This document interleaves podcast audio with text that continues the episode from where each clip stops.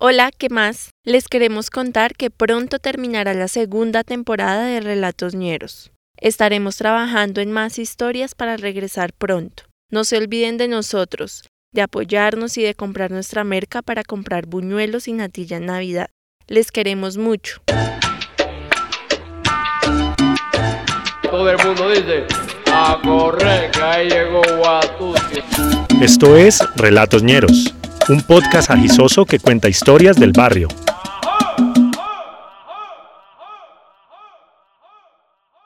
Mera Farra.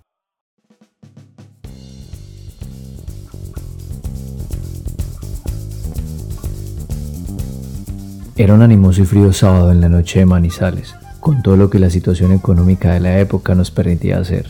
Nada. Parchados en una esquina del barrio con los parceros, echando cuenta de todo lo que había pasado en la semana, del trabajo, del estudio de los que estudiaban, de las niñas, de que Once Caldas había sacado el Sao Paulo y los manes iban a jugar la final. Arreglábamos el mundo, como cada ocho días, hasta que alguna cucha letosa salía por la ventana a gritar que nos calláramos. Entonces nos tocaba cambiar de esquina para seguir hablando de que también se venían las finales de la liga. Nacional contra el poderoso, parche caliente en Medellín. Nosotros no éramos propiamente los hinchas que se hacen matar por una camiseta.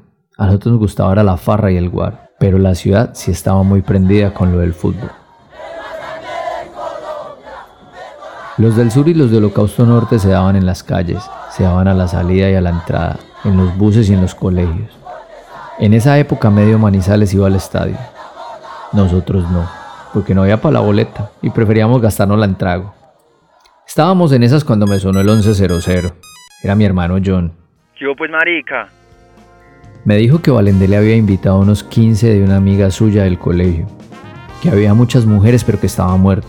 La familia le tenía preparado de todo, pero faltaban parejos. Yo me dijo que cayera con un par de amigos, que no lo dejara morir. Me alcanzó a dar la dirección antes de que se le acabaran los minutos. La fiesta era en Palermo, un barrio de gente disque de alta alcurnia.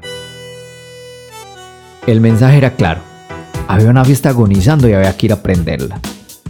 Yo no especifico cuántos son un par de amigos, así que yo invité a todo el combo con el que estaba parchando. Fercho y Yesid, que tenían que trabajar el domingo, se quitaron. El coches, becerro y truchas sí se fueron conmigo.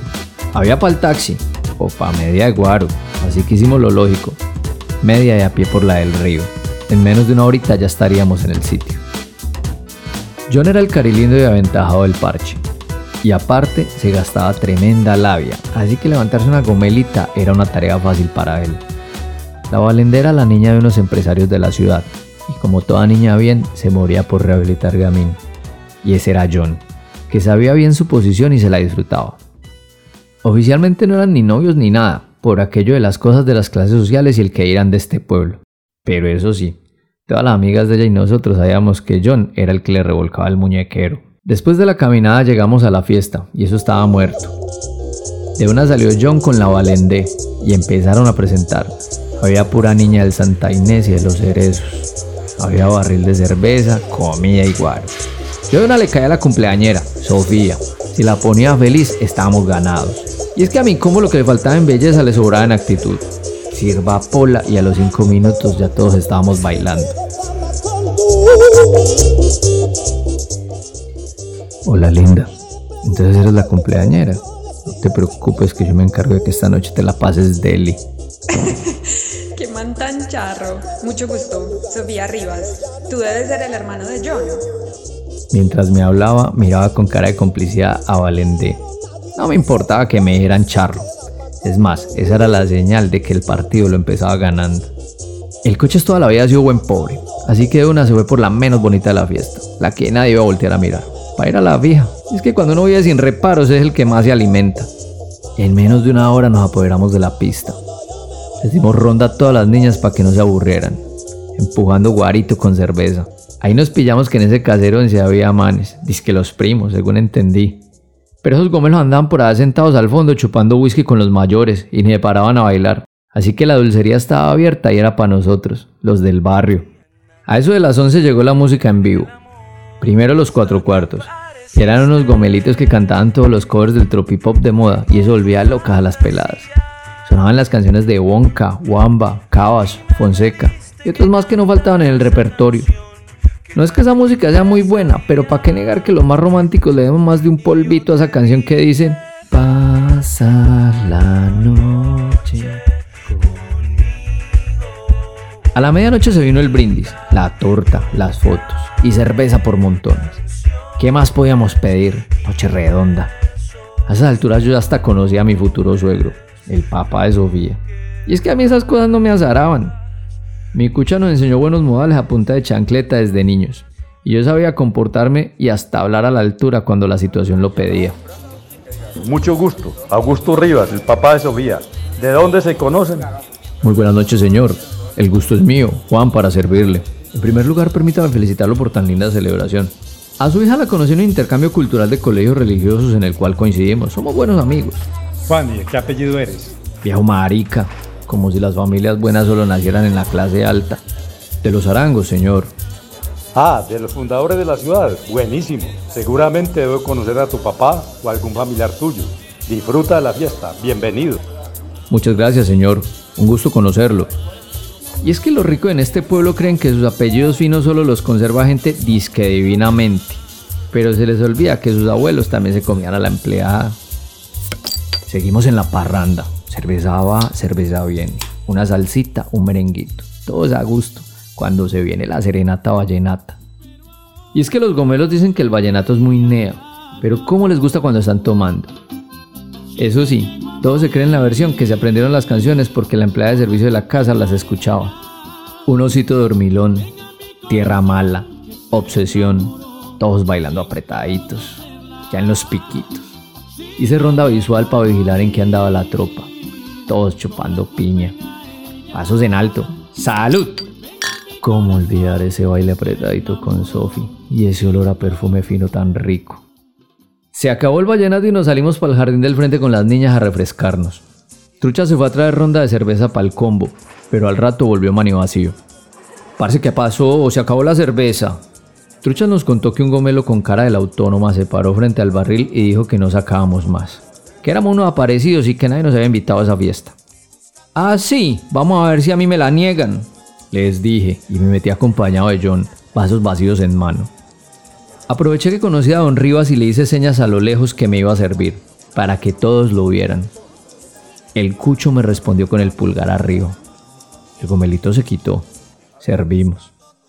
Cuando nos dábamos la vuelta nos dijo, Muertos de hambre, John y yo solo lo miramos, ¿para qué meternos en bailes con ese bobo si sabíamos que a él le dolía más vernos disfrutar su fiesta?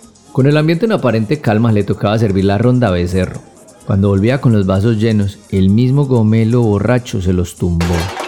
A gambas como usted no hay cerveza, piro. Le dijo el gomelo a becerro. Todos en la fiesta lo oímos. Todo quedó en silencio. Becerro lo miró fijamente por cinco largos segundos. Tenga, se metió un cabezazo en la cara. El gomelo voló por los aires, sin duda el mejor cabezazo que he visto en mi vida. Al pobre becerro le sangraba la frente, se había clavado los dientes del man. Al gomelo lo recogían del suelo los primos y los amigos, había quedado mueco. Inmediatamente vasos en mano, sillas y un palo de escoba se nos vinieron todos los gomelitos a cascarnos. Nosotros nos salimos de la casa para esperarlos en la calle. Tampoco le queríamos desbaratar la casa a los Rivas. Como el barrio nos enseñó, nosotros nos paramos a frentear el corte. En mi cabeza éramos 5 contra 8. Desventaja para nosotros.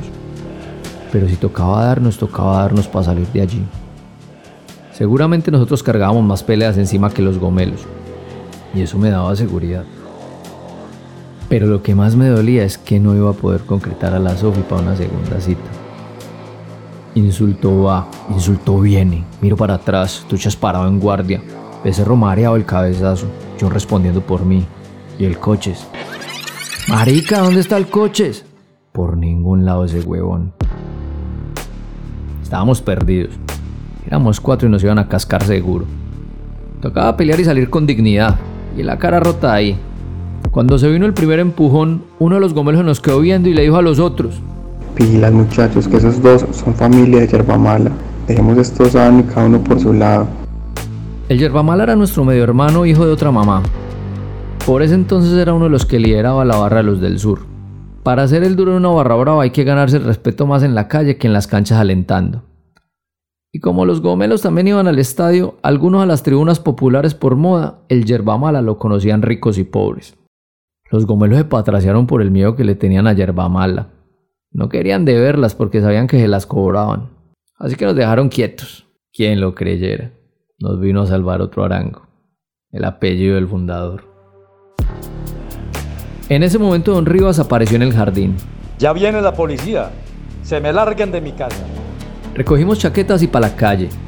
Sabíamos que la policía venía por nosotros, no por los gomelos que nos cagaron la farra. Antes de salir le grité al viejo Rivas. Suerte viejo huevón, familia de torcidos y explotadores. Y salimos corriendo. A tres cuadras de la casa con becerro en hombros y cagados de la risa, pero la risa nerviosa por la adrenalina lo que acaba de pasar. Revisé de nuevo la tropa y nos faltaba uno. Ay, marica, el coches. Ya se escuchaba la sirena de la policía, pero no podíamos dejar a coches botado. Me volví al trote a buscarlo. Me lo encontré en el jardín de la casa al lado, con la menos bonita, la que sabemos. No se sabía dónde empezaba el cuerpo de uno y terminaba el cuerpo del otro. Mero blugineo. Coches, marica, abrámonos, nos tiraron la policía, weón. Casi no lo puedo despegar de esa mujer. Pero el miedo a los tomos lo convenció. De nuevo estaba el combo completo. Becerro sangrando, coches parolo y el resto cagados de la risa.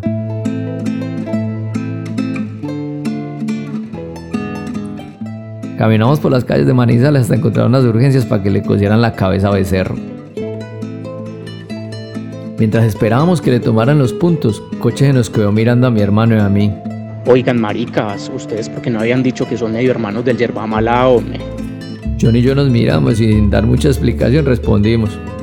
No, pues que para evitar problemas.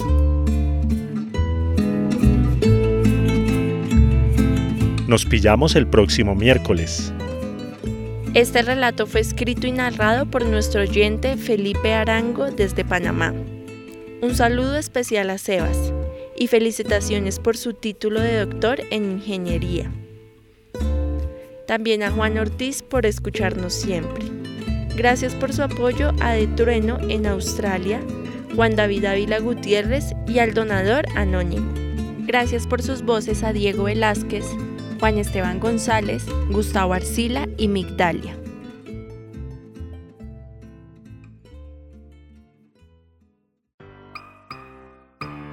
Relatoñeros es una producción de la Chucua Records.